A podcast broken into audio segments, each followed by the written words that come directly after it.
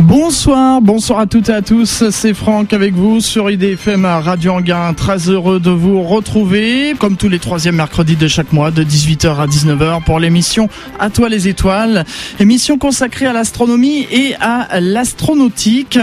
Et euh, c'est euh, la rentrée euh, d'À toi les étoiles, puisque vous savez que chaque été, je vous propose la formule été d'À toi les étoiles, qui consiste à faire une balade à travers la France et vous faire découvrir des lieux dédiés à l'astronomie ainsi pour cet été 2011, eh bien au mois de juillet, je vous ai fait découvrir euh, le palais de l'univers et des sciences à Capelle-la-Grande, près de Dunkerque. Également euh, pour juillet, euh, pour le, mois d'août et septembre, eh bien je vous ai fait découvrir la Cité de l'espace à Toulouse en deux émissions parce qu'il y a tellement de choses à voir qu'une seule émission ne suffisait pas et encore, on aurait pu en faire une troisième. Enfin, c'est l'automne maintenant, retour dans les studios, rendez-vous pour l'été 2012 pour de nouvelles escapades à travers la France. Et euh, pour euh, cette émission, première émission de l'automne et euh, de ce mois d'octobre, le thème, deux thèmes ce soir. Le premier, c'est le lancement d'un Soyuz depuis Sina Marie au Centre spatial guyanais. Et le deuxième thème sera l'inauguration de l'observatoire Camille Flammarion. Les invités, donc pour la première partie, Claude Bernat, ingénieur chez Ariane Espace. Et puis pour la seconde partie, ce sera Philippe Morel, président de la Société astronomique de France. Nous avons donc au téléphone, depuis euh, le centre spatial guyanais, euh, monsieur euh, Claude Bernat. Monsieur Bernat, bonjour. Oui, bonjour, bonjour à tous. Merci de m'accorder un peu de votre temps précieux parce que je sais que là on est à quelques heures du lancement et euh, il doit régner au centre spatial guyanais une, grande effervescence, je suppose. Euh, nous allons commencer donc euh, tout d'abord par vous demander une petite présentation de votre fonction au sein d'Ariane Espace puisque vous travaillez pour Ariane Espace. Eh ben, écoutez, je travaille pour un espace depuis 1986 et je dirais qu'avant je travaillais pour le Centre national d'études spatiales et j'ai fait toute ma carrière donc euh, je dirais euh, au service de l'espace européen. Et je suis depuis euh, une dizaine d'années donc le chef de programme Vega pour Ariane Espace et plus particulièrement dédié aux opérations ici de préparation du lancement Vega en Guyane. Vega c'est le troisième lanceur de la gamme avec le lanceur lourd Ariane 5, le lanceur moyen euh, Soyuz. C'est donc le petit léger Vega qui décollera du centre spatial guyanais, lui, fin janvier 2012. Fin janvier 2012. On en parlera euh, d'ailleurs euh, tout à l'heure. pour l'instant, on va s'intéresser un peu au centre spatial guyanais. tout d'abord, à raconter un peu son histoire. Qu'est-ce que le centre spatial guyanais? Eh bien déjà, le Centre spatial guyanais, donc euh, c'est le site qui a été retenu en 1964 et on remonte très loin par le général de Gaulle, donc pour implanter donc euh, le Centre spatial de l'Europe. Vous savez qu'auparavant, toutes les activités spatiales, enfin les balbutiements des activités spatiales, se passaient en Algérie, donc euh, et à Maguire. Mais au moment de l'indépendance d'Algérie, il a fallu choisir un autre site. Donc une douzaine de sites ont été proposés pour construire dans ce centre spatial, et c'est la Guyane qui a été choisie pour plusieurs raisons. Euh, d'abord parce que la Guyane présentait, euh, alors la Guyane, dans le département d'outre-mer euh, d'Amérique du Sud, présentait une très très large ouverture sur l'Atlantique parce qu'on peut lancer de moins 10 degrés nord à moins 93 degrés sud, j'ai envie de dire, donc très très grande ouverture. c'est une époque où il n'y avait pas trop de population et la, enfin je dirais la population est de faible densité. On est très très bien placé par rapport à l'équateur puisqu'on est à 5 degrés nord et les lancements bénéficient d'un effet de, de, fronde, je reviendrai tout à l'heure. Et on était dans une zone et on est dans une zone où il n'y a pas de cyclone et il n'y a pas de gros tremblements de terre, j'ai envie de dire pas de tremblements de terre importants et les vents sont assez modérés, voilà. Euh, en plus, on bénéficie de quelques collines environnantes autour de Kourou pour euh, installer les moyens de poursuite et c'est ainsi que, ben, après que le site ait été retenu donc euh, par les politiques en 1964, ben, le, on a construit une petite base et on a eu un premier lancement le 18 avril 1969 avec une fusée Véronique. Voilà. Alors je pourrais vous parler comme ça pendant deux heures, mais je pense qu'on va être un peu tenu par, par le temps. Euh, voilà. Et puis il faut rappeler quand même qu'une grande date, c'est que euh, le premier lancement d'Ariane, l'Ariane 1, a eu lieu le 24 décembre 1979 ici à Kourou, au Centre spatial guyanais. Voilà. Alors vous avez parlé justement des, euh, de, la fusée Véronique.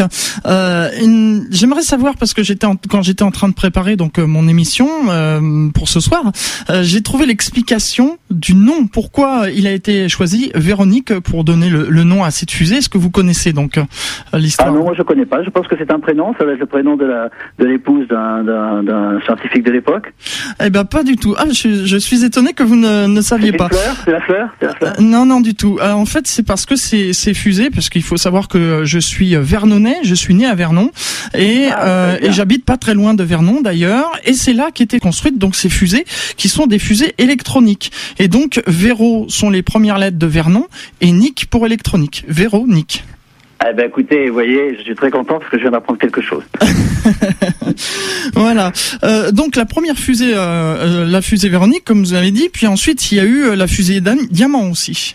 Alors il y a euh, la fusée Diamant. Donc, alors ce qui est intéressant, c'est que effectivement, ce, ce pas enfin ce centre spatial guyanais, euh, c'est, je dirais, a augmenté ses capacités au fur et à mesure euh, des lancements qu'il effectuait. Au début, on a juste construit donc ce pas de tir pour la fusée Véronique. Puis après, on a lancé des, je dirais, des, des fusées sondes du même pas de en particulier un programme qui s'appelait ExametNet, c'est un programme de météorologie.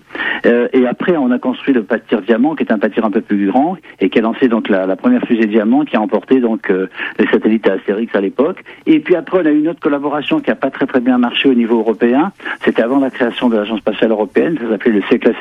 On a voulu lancer donc la fusée Europa, euh, qui a été un échec, faut bien le dire. Et donc là, tout le spatial européen est reparti à zéro on a recréé donc euh, on a créé une nouvelle une nouvelle euh, association qui s'appelait donc l'agence spatiale européenne et c'est dans le cadre de l'agence spatiale européenne qu'a été lancé le programme Ariane dont je vous ai dit le programme euh, qui a commencé à peu près en 76 77 ici à Kourou par la construction et qui a vu donc le lancement de la première fusée Ariane le 24 décembre 1979.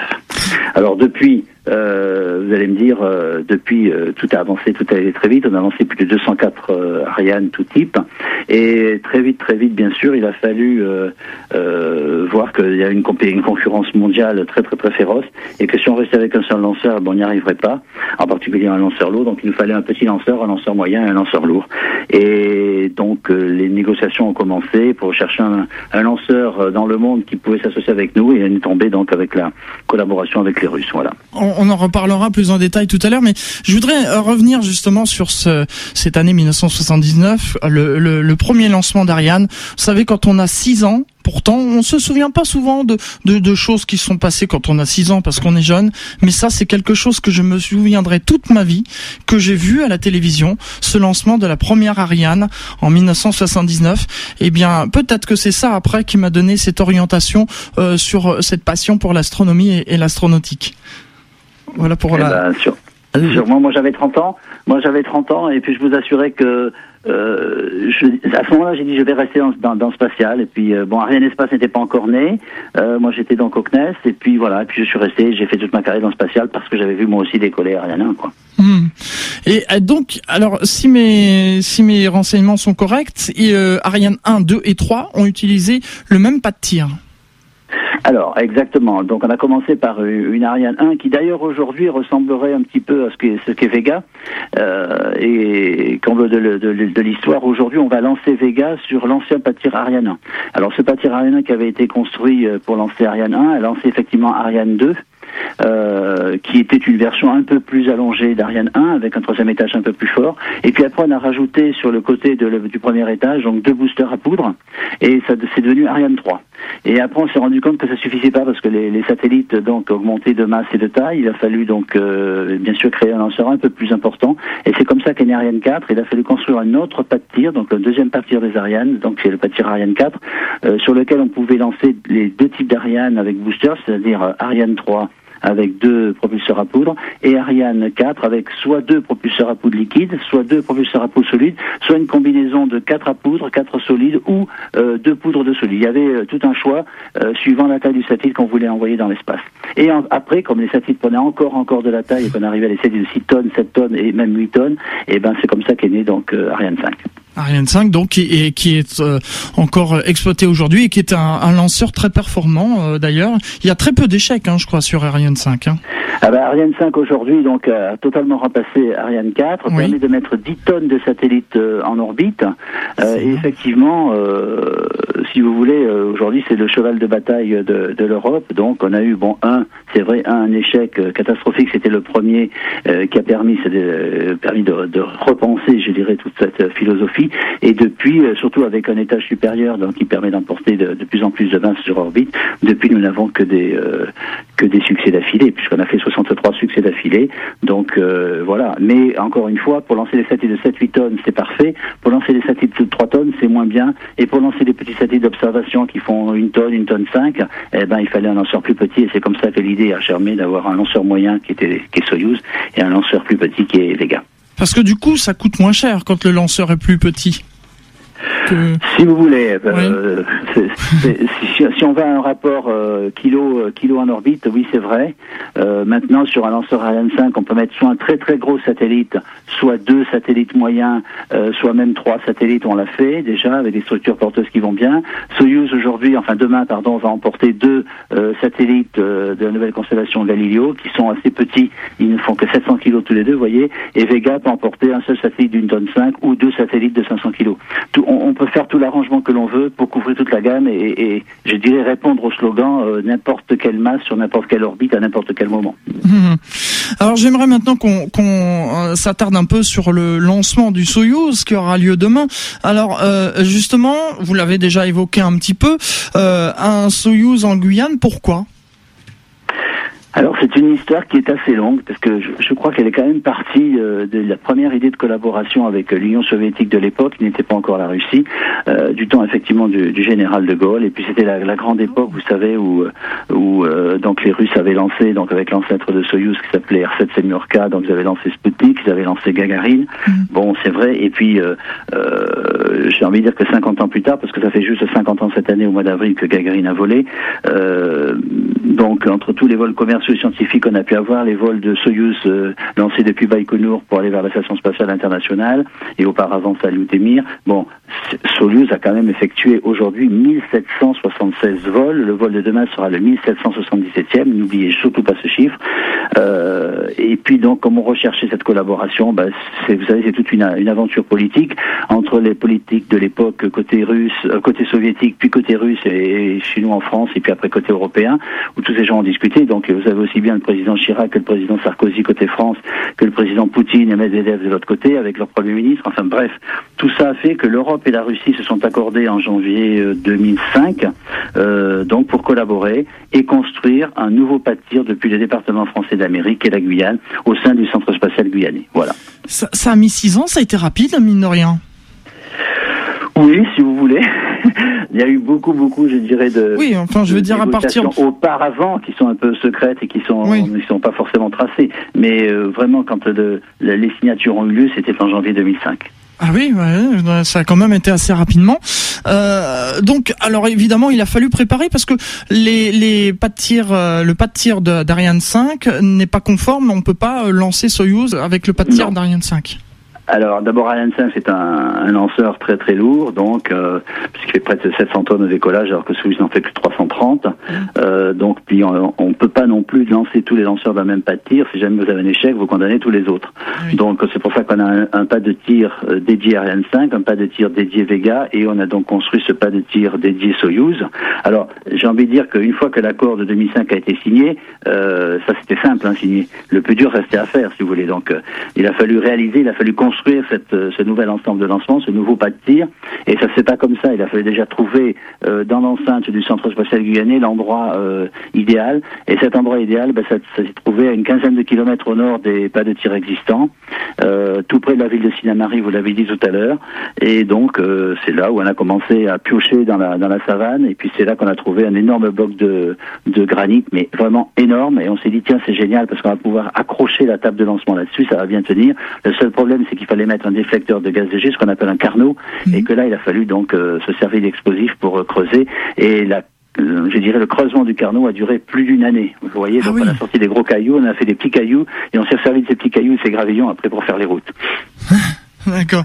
Oui, et donc c'est pour ça en fait, parce que c'est vrai qu'il y a des auditeurs qui réagissent en direct sur Internet et qui posent des questions. Alors on me disait justement pourquoi euh, on ne dit pas euh, Kourou mais on dit Sunamari? En fait, c'est parce que c'est proche de la ville de Sunamari.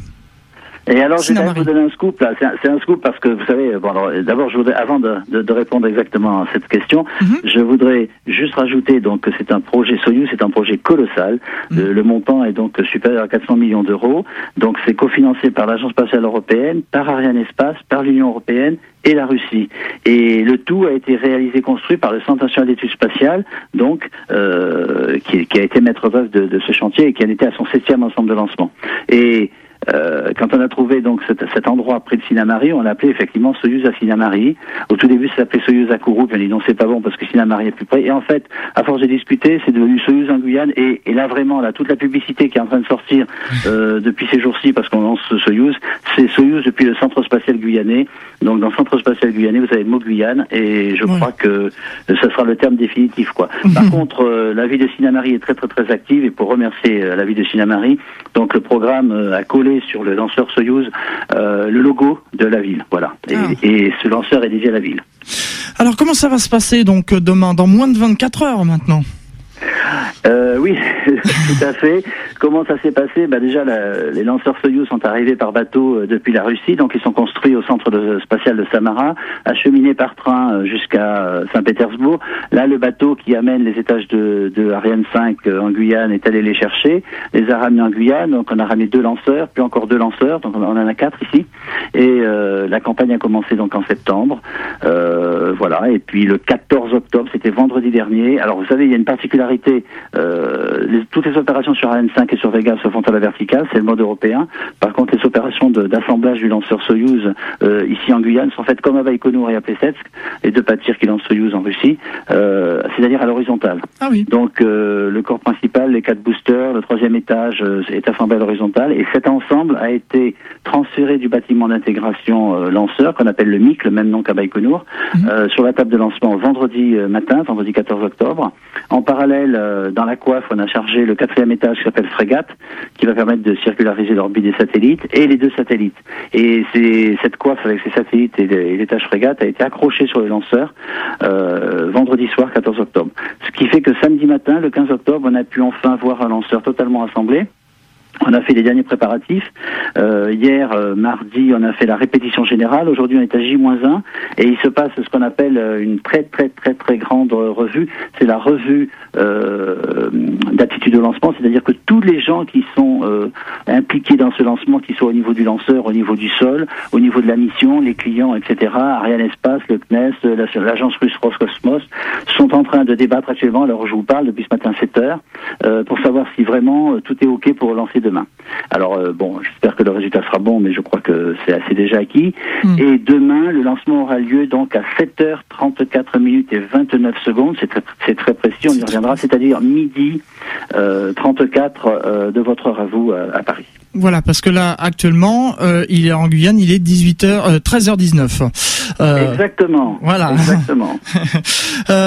J'ai une, une, question internet d'un auditeur qui demande est-ce que Soyuz emportera, peut-être pas dans l'immédiat, mais plus tard, on, verra des humains depuis la Guyane eh ben, écoutez, ça c'est la grande question qui, je dirais, qui que se pose tout le monde. Moi-même, je me la pose cette question. Alors, un, il faut savoir que les installations euh, au sol qui ont été construites ici aujourd'hui sont faites uniquement pour lancer un Soyuz avec une coiffe et des satellites, mais, mais, mais, les prévisions sont faites pour pouvoir, il suffit de, de, de fabriquer un bâtiment supplémentaire pour la préparation des spationautes ou des cosmonautes si ce sont des Russes.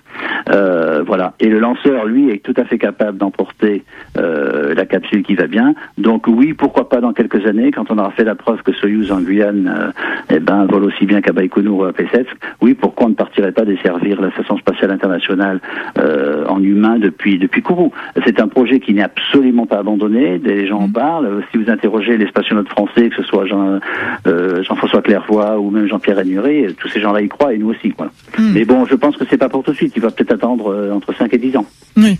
Oui, donc euh, affaire à suivre. Euh, avant de, de, de passer euh, sur Vega et puis ensuite vous laisser vaquer à vos occupations, qui sont nombreuses, je me doute, est-ce que vous, vous aviez quelque chose à rajouter sur Soyuz eh ben, ce que oui, j'aurais quelque chose à rajouter sur Soyuz, c'est que c'est le lanceur, le, je dirais le parfaitement complémentaire. Euh, euh, des deux autres. Donc la gamme maintenant européenne, d'abord c'est la première fois dans le monde qu'une société euh, qui exploite des lanceurs a une gamme complète qui va de 0 kg jusqu'à 10 tonnes. Donc c'est quand même pas rien si vous voulez. Donc euh, c'est vraiment le, le, lanceur qu'il nous fallait ici dans la taille moyenne pour pouvoir lancer des satellites jusqu'à 3 tonnes, 3 tonnes 5 sans aucun problème. Donc lanceur c'est un Soyuz c'est un lanceur mythique, on l'a dit, 1776 lancements au total, c'est quand même extraordinaire. On s'était déjà entraîné parce qu'une filiale un espace qui s'appelle Starsem avait été créé en 1999 et a déjà lancé 23 Soyuz donc avec des, des, charges commerciales et ça se passait très très très bien. Donc voilà, donc la collaboration avec les Russes, ben, on la connaît depuis longtemps et vraiment euh, tout va bien. Donc euh, moi ce que je veux dire c'est c'est le lanceur parfait. Voilà, c'est le lanceur parfait pour compléter la gamme du petit lanceur Vega et du gros lanceur Ariane 5. Euh, J'ai Pamela qui euh, demande est-ce que le, fait que demain ça va être le 1777e lancement, est-ce que c'est le fruit du hasard ou est-ce que ça a été réfléchi avec euh, les autorités russes et le centre spatial guyanais? Ah non, c'est tout à fait le fruit du hasard. D'accord. Euh... C'est tout à fait le fruit du hasard. Euh, comme je disais tout à l'heure que le CNES avait fabriqué, avait construit sept ensembles de lancement ici au total en Guyane. Euh, ce qui est très rigolo, c'est que l'ensemble de lancement Soyuz construit ici en Guyane est le septième ensemble de lancement Soyuz dans le monde, puisqu'il y en avait quatre à, il y en a quatre à P16, il y en a deux à Baïkonour. Donc celui-là devient le septième. Donc c'est assez rigolo si vous aimez les chiffres. Oui, ça fait beaucoup de sept en effet. Euh, on va parler un petit peu de, de Vega. Vous l'avez évoqué euh, tout à l'heure. Alors euh, une petite présentation rapide de Vega. Eh ben Vega, c'est donc le petit lanceur. Il est alors si euh, Soyuz est un lanceur euh, totalement euh, liquide qui part avec de l'oxygène liquide et du kérosène, euh, Ariane 5 on retrouve de l'oxygène liquide et hydrogène liquide dans l'étage supérieur, mais les étages inférieurs, les boosters sont à poudre. Vega, lui, est un lanceur qui serait plutôt un lanceur à poudre, c'est-à-dire que le premier étage qui fait 80 tonnes de poudre, le deuxième étage fait 23 tonnes de poudre, le troisième étage fait 9 tonnes de poudre, et on retrouve au-dessus un qui va permettre de circulariser les, les satellites équivalent de frégate qui s'appelle Avou mais qui lui donc est, est, biliquide. Donc c'est le nouveau euh, système de lancement qui a été développé dans le cadre de l'Agence spatiale européenne. Euh, la maîtrise d'œuvre a été confiée aux Italiens euh, d'Avio avec sa filiale ELV et donc c'est le lanceur qui est très adapté pour les orbites basses. C'est pour ça qu'on peut mettre facilement une tonne 5 en orbite pour des missions scientifiques ou des missions, je dirais, d'observation de la Terre. Et ce programme a commencé il y a très très longtemps, donc euh, Vega a changé de forme, a grossi, etc. Aujourd'hui, la forme est définitive. Tous les étages ont été qualifiés, euh, le système a été qualifié, et le 14 euh, octobre, c'était aussi vendredi dernier, pendant qu'on préparait Soyuz ici, a eu lieu ce qu'on appelle la revue d'aptitude euh, au vol et euh, en Italie bien sûr, et qui a autorisé donc le transport de, des étages de Vega euh, depuis l'Italie jusqu'en Guyane. Donc euh, ils sont actuellement sur le bateau euh, qui est dans l'océan Atlantique, le bateau d'Ariane Espace. Et les étages de Vega arriveront en Guyane le, le, 24 octobre, lundi prochain, seront stockés et on débutera la campagne de préparation de Vega au tout début novembre, le 7 novembre pour être précis, et pour un lancement qui va intervenir donc à la fin janvier. Voilà. Parce qu'entre-temps, entre le premier lancement Soyuz et le lancement de Vega, on aura un deuxième lancement Soyuz le 16 décembre ici euh, en Guyane. Voilà. On pourra suivre bien sûr tous ces lancements et notamment celui de demain parce que je vois par les messages internet qui tombent sous mes yeux que ça met l'eau à la bouche. Alors euh, comment on va pouvoir suivre ici en France ou euh, ailleurs dans le monde puisqu'on nous écoute euh, sur internet hein, Comment on va pouvoir suivre ce lancement?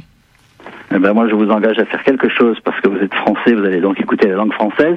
Mais ce lancement, ce premier lancement de Soyuz depuis le Centre spatial guyanais sera retransmis donc euh, en langue française, en langue anglaise et en langue russe, euh, un peu partout dans le monde. Et en particulier, vous pourrez suivre ce lancement euh, sur notre site Espace, donc www.arenespace.com. Et là, vous avez un vidéo corner et puis vous vous, vous connectez et vous pouvez donc euh, soit euh, suivre en langue anglaise, en langue russe ou en langue française. Et si vous écoutez la langue française, ce qui me ferait plaisir, vous m'entendrez parce que j'ai aussi un autre métier que celui de chef de programme, c'est de faire des commentaires. Donc je vais être avec un journaliste et je vais commenter toute cette phase qui va être très très longue parce que ça va durer plus de trois heures. Ah oui. Il y a 48 minutes euh, dans une première partie, puis après on, va, on aura une phase balistique de l'étage frégate. On va rallumer cet étage frégate qui va circulariser les satellites avant de les séparer. Voilà. D'accord.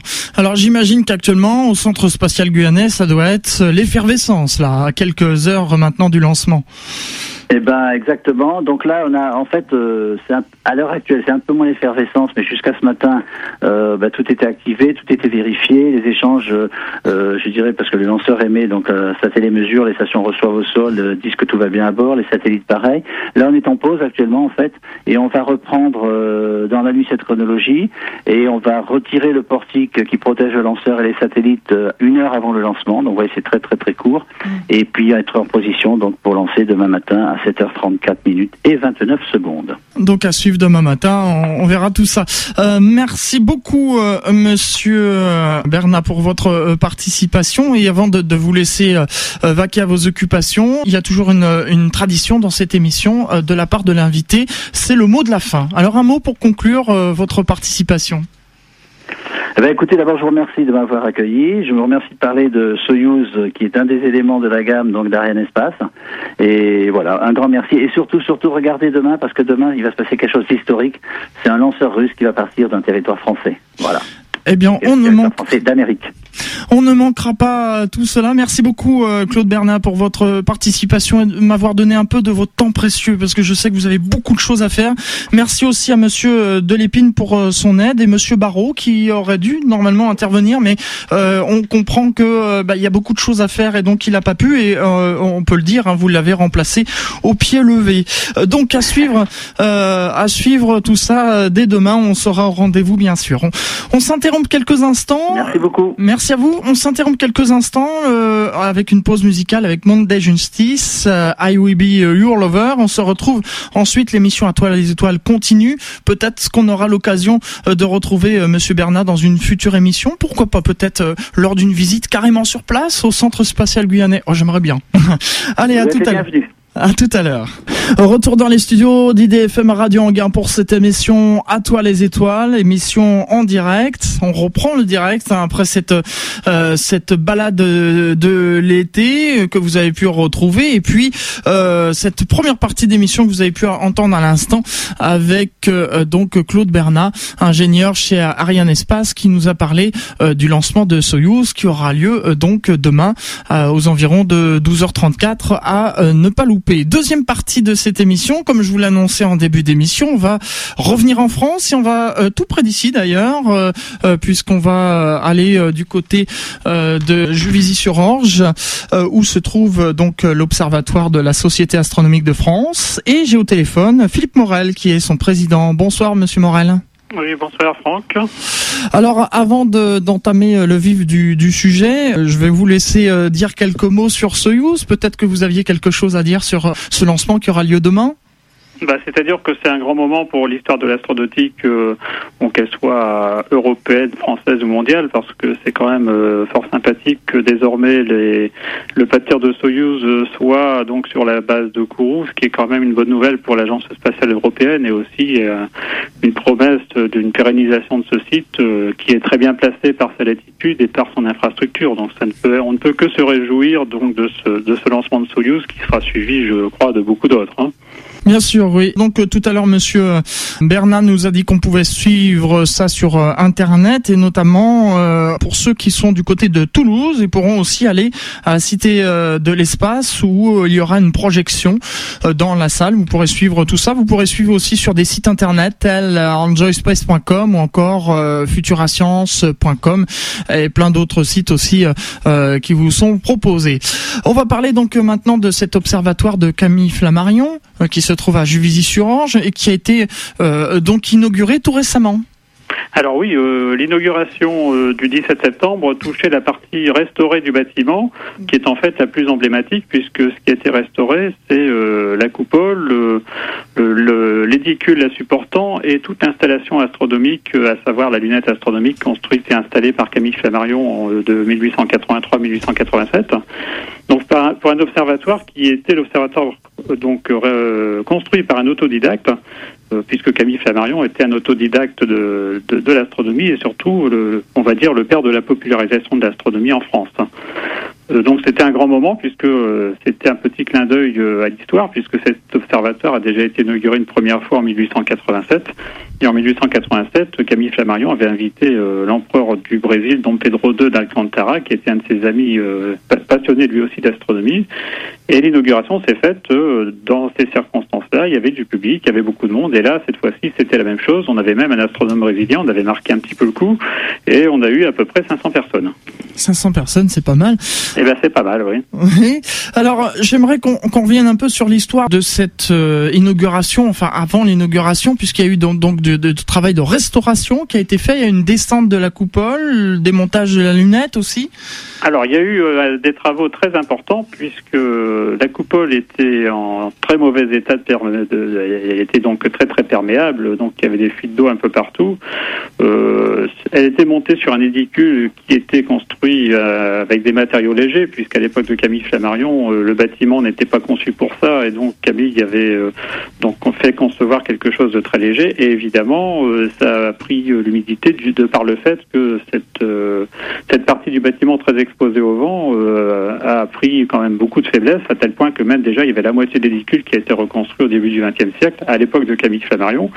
Et là, il, était grand temps de faire quelque chose parce que le chemin de, bois qui portait la coupole était euh, complètement dégradé et donc il y avait menace sur la, solidité de l'édifice et, et, sur sa pérennité. Alors ça, c'est un premier point. Le deuxième point, c'est que la lunette astronomique euh, qui était dessous, qui était finalement pas en trop mauvais état parce que bon, ce, ce, bâtiment qui était devenu le lieu privilégié de tous les pigeons de Juvisy des environs. C'était un bâtiment qui était très ventilé, il y avait des, quantités de carreaux de cassés. Finalement, le bâtiment était assez bien ventilé. Mais il n'empêche que le démontage et la descente de la, de la lunette, donc, qui était la première opération qui était financée en 2007 par la Fondation Maxime Goury-Lafont, complétée d'une subvention de la DRAC d'Île-de-France, puisque cette lunette est classée objet historique donc euh, a permis a permis un retour de, de, cette lunette donc dans l'état où elle était à l'époque où elle servait encore, euh, on va dire à la fin des années 50. Elle était restaurée en gros dans l'état où elle était avant sa, sa, descente et avec bien sûr remise en état de tous les systèmes et euh, mise en adéquation de ces systèmes avec une utilisation actuelle. C'est-à-dire qu'en plus d'un objet historique, ça va devenir un objet à nouveau qui sera utilisable pour les observations publiques et scientifiques. Alors ensuite, ça c'était le premier point. Et alors là où c'était la grosse angoisse, c'est que le jour de la descente de la lunette, en 2007, on n'avait absolument aucune idée des circonstances dans lesquelles on pourrait la remonter, parce qu'on n'avait absolument aucun financement pour euh, pour prévoir son retour deux ou trois ans plus tard. Et là, donc, il y a tout un jeu de, de contacts qui ont été pris par les uns et par les autres. Euh, et en fait, la première, euh, la première euh, subvention, la première aide favorable, qui était une superbe carte de visite, on la doit regretter député Jean Marcedon, qui était député de la 7e circonscription de l'Essonne à l'époque, mhm. et qui a pu obtenir de la part de l'Assemblée nationale donc une première subvention donc sur une réserve parlementaire. Donc on est allé euh, ensuite auprès des autres euh, financeurs avec une magnifique carte de visite qui était une subvention de l'Assemblée nationale, qui était une reconnaissance euh, au plus haut niveau de l'État de l'intérêt du projet. Et ensuite, par des contacts successifs avec la ville de Juvisy, avec donc la drague d'Île-de-France, le Conseil général, le montage financier a pu s'opérer pour un montant total d'environ 511 000 euros. Alors on a été aidé bien sûr euh, par rapport à la phase de, municipalité de Juvisy euh, et toutes les subventions locaux-régionales par euh, les amis de Camille Flammarion, qui est une association qui est installée donc à Juvisy, hein, et qui donc mhm. met en valeur la mémoire du patrimoine Camille Flammarion et, et aussi l'œuvre de, de, cette, cette personnalité qui est quand même la personnalité de Juvisy parmi quelques autres d'ailleurs. Mhm. Et euh, donc tout ceci mis bout à bout a fait que, bah, pour finir, ça a marché. Voilà. Voilà. Ça a commencé en 2007 et quatre ans plus tard, on arrive on arrive, euh, voilà, on arrive en 2011. Alors, on aurait pu arriver en 2010 parce que, en fait, le projet initial touchait donc la partie centrale du bâtiment où il a fallu faire des gros travaux de renfort parce que ce qui a coûté très cher, c'est qu'en fait, euh, l'actuel édicule euh, est remonté dans des sur une structure en dur, c'est-à-dire que le bâtiment a été renforcé de telle façon à supporter un poids beaucoup plus important qu'à l'origine, avec redistribution des charges sur les murs, ce qui fait que là, maintenant, on a quelque chose qui est pérenne. Et à la fin du chantier, il y a une enfin une, une, prolongation du chantier qui a pu être obtenue par une subvention complémentaire de la ville de Juvisy touchant la terrasse la terrasse qui était le seul élément encore qui mettait en, péril le bâtiment, puisque c'est une terrasse qui donne sur le côté sud du bâtiment et qui, elle, prenait l'eau aussi. Donc euh, là, maintenant, on est en face de quelque chose qui est pérenne et qui n'attend plus que la restauration du reste du bâtiment. Voilà, c'est justement le thème que je voulais aborder. Euh, donc le reste du bâtiment, donc tout ce qui est en dessous de, de la coupole. Alors voilà, c'est tout ce qui est en dessous, c'est-à-dire le rez-de-chaussée, le premier étage et euh, le deuxième étage partie sud, puisqu'on ne peut rien restaurer euh, sur hors de la zone consolidée euh, sans que tout soit repris donc sur les niveaux inférieurs. Mm. Alors là où c'est un peu compliqué, c'est que euh, le chiffrage de l'opération, qui d'ailleurs a été mené magnifiquement bien euh, par les cabinets Martorello et de qui ont été donc les, les, chefs d'orchestre de cette magnifique restauration. Donc euh, il y a, les études préalables ont permis de, de chiffrer un petit peu le, le, coût de ce qui reste à faire et, et au bas mot, il reste 3 millions d'euros à trouver. Ah pouvoir permettre l'accueil du public dans le rez-de-chaussée, le premier étage, et remettre le bâtiment aux normes, aux normes d'accueil du public aux normes actuelles par rapport donc au chauffage, l'électricité, enfin tout ce que vous pouvez imaginer. D'accord. Donc peut-être profiter de, du passage à l'antenne pour lancer ah, ben, un appel. Tout à fait, parce qu'on sait, on sait très bien qu'en France, euh, quand, euh, quand personne n'a donné, c'est très difficile de trouver le premier euro. Or, comme là, il y a déjà eu une opération qui a été montée, une opération qui a été réussie, euh, c'est quand même beaucoup plus motivant pour des, des mécènes, euh, des sponsors ou autres, de d'abord se rendre compte de ce qu'est vraiment la partie restaurée, et on est tout à fait prêt à les accueillir, hein, ces personnes, hein, évidemment, et, euh, et ensuite euh, pour pouvoir permettre la suite des travaux, en sachant que ces travaux peuvent être découpés en plusieurs opérations. Hein. Bon, bien sûr, les travaux de gros œuvres, on sait que le rez-de-chaussée, le premier étage, devront être faits d'un bloc. Par contre, sur l'extérieur du bâtiment, si vous le connaissez, il y a une tour qui permettait aux astronomes de Camille Flammarion de pouvoir monter à l'observatoire sans traverser la demeure familiale, parce que ce rez-de-chaussée, ce premier étage, sont les étaient les appartements de Camille Flammarion. Et cette tour euh, nécessite aussi une restauration extérieure urgente, puisqu'elle commence à perdre des éléments de, de ciment et autres. Donc euh, ça, ça peut être très bien pris en charge sur une opération complètement indépendante de, des travaux de gros œuvres, donc du reste du bâtiment. Vous voyez, il y a quand même la possibilité de pouvoir, euh, sur des petites opérations, pouvoir donner la possibilité à à, des donateurs potentiels de, de pouvoir s'exprimer. Et à côté de ça, pour tous vos éditeurs, euh, il y a possibilité de faire des dons, même des, des dons complètement, enfin défiscalisables à hauteur de 66%, hein, mhm. puisque la Société astronomique de France et l'Association Voie 1900 est reconnue d'utilité publique, et à ce titre, les dons à l'association sont parfaitement euh, autorisés. Et donc, euh, ça permet, en gros, de, si vous faites un don de 100 euros, par exemple, euh, réellement, vous n'en paierez que 33. Et le reste, euh, le reste ira directement à la restauration et on a un compte euh, dédié à cela qui est complètement dissocié des comptes courants de, de l'association, ce qui fait qu'il ne peut pas y avoir de mélange des genres par rapport euh, donc à l'arrivée de, ces sommes qui sont complètement orientées au observatoire Camille Flammarion. Bien sûr. Alors, si euh, là il y a des personnes qui désirent vous contacter, euh, à quel numéro ils pourraient vous contacter? Alors, le numéro de téléphone, c'est celui du siège de l'association, hein, c'est la Société Astronomique de France, donc un siège à Paris, rue Beethoven. Et le numéro de téléphone, c'est le 01 42 24 13 74. D'accord. Voilà, donc c'est noté. Et puis, euh, voilà.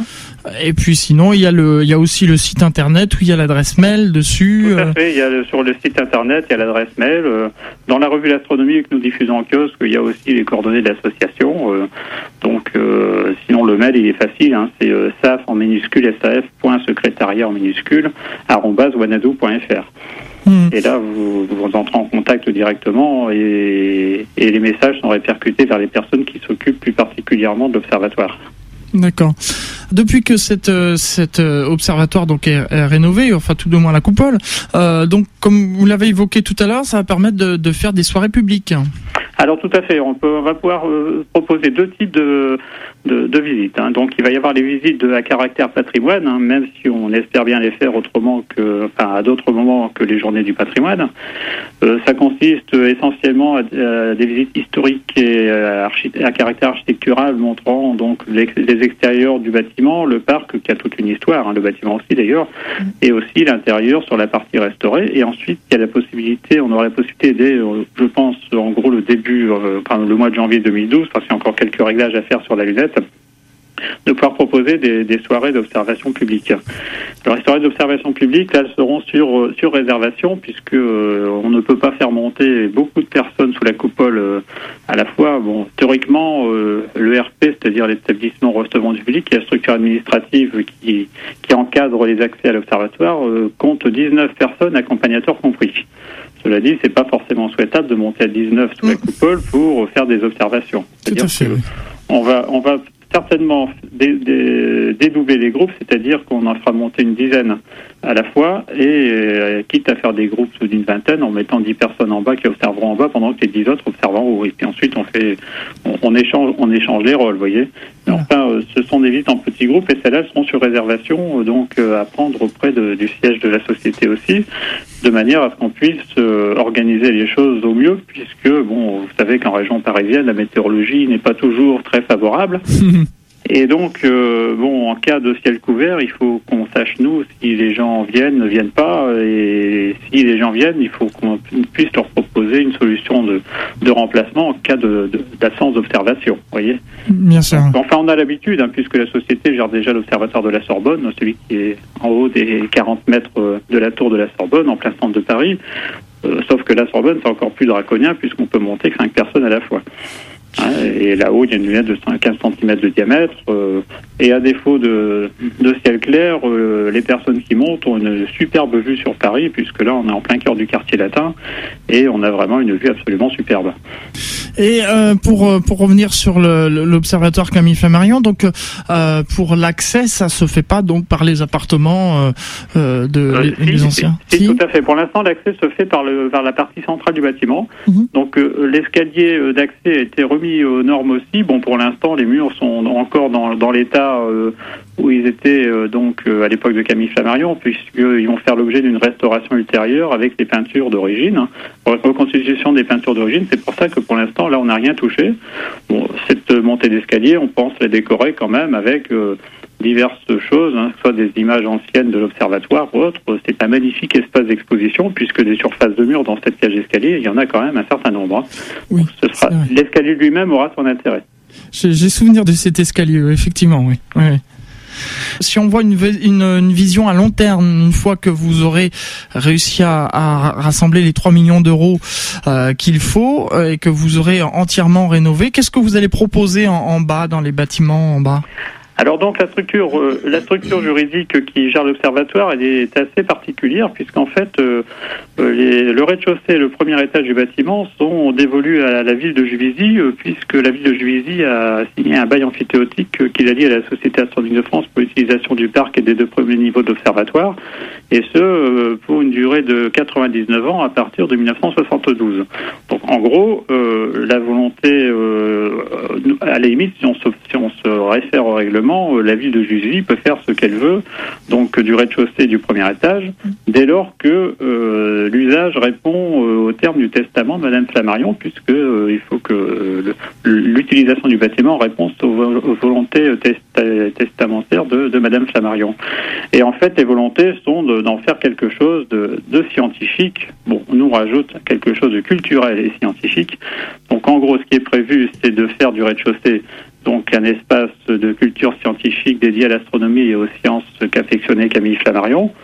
Le premier étage, plus à vocation muséale, puisqu'il y avait déjà, avant le classement de l'observatoire, euh, il y avait déjà un classement partiel de deux pièces à l'étage, qui était la bibliothèque de Camille Flammarion et la chambre à coucher des époux Flammarion, qui avait quand même qui est quand même assez caractéristique du mobilier de l'époque, des années 1885-90. Et euh, donc, on, pense que ce sera réparti de la sorte, c'est-à-dire un rez-de-chaussée euh, usage, exposition, euh, maquette interactive sur l'astronomie et sur tout ce qui est annexe qui affectionnait Camille le premier étage, on a essentiellement tout ce qui est muséographique, parce qu'il ne faut pas oublier que l'observatoire, qui actuellement paraît être une coquille vide, est en fait une coquille pleine, puisque toutes les collections et l'ensemble du mobilier sont en lieu sûr et ne demandent qu'à être remis en place dès la restauration effectuée. Donc ce sera vraiment un observatoire qui a une âme. Et c'est à ce titre que cet observatoire est très bien placé pour bénéficier euh, d'un classement UNESCO euh, dans le cadre d'un projet que la Société astronomique de France est en train de monter avec l'UNESCO et la communauté économique européenne et le ministère des Affaires étrangères européennes. C'est un projet euh, de route européenne des observatoires où donc seront mis en valeur le patrimoine d'institutions comme la nôtre qui ont de l'histoire, de encore une âme et une activité. Mmh. Le sera l'un des points français a priori qui sera retenu pour ce, pour ce projet. Alors c'est très très intéressant et, très passionnant. On va s'interrompre quelques minutes, euh, Monsieur Morel, le temps d'une respiration musicale, et puis on, ah se retrouve ensuite pour la suite et la, fin de cette émission à toi les étoiles. À tout de suite. À tout de suite. Retour dans les studios d'IDFM Radio Anguin pour cette émission à toi les étoiles qui touche bientôt à sa fin. Euh, je vous rappelle que nous sommes sur le deuxième sujet ce soir où on parle de l'inauguration de l'observatoire de Camille Flammarion qui a eu lieu euh, tout récemment avec euh, au téléphone Philippe Morel, président de la Société astronomique de France. Monsieur Morel, quelques réactions sur Internet, quelques questions. Euh, vous avez parlé tout à l'heure de par rapport au, à l'accueil du public, donc à l'observatoire. Vous avez parlé de janvier 2012, mais on me demande sur, sur Internet si c'est juste une date comme ça ou est-ce que ça va devenir un rendez-vous régulier, mensuel, bimensuel Alors ça va devenir un rendez-vous qui dans un premier temps, sera, euh, on l'espère, bimensuel.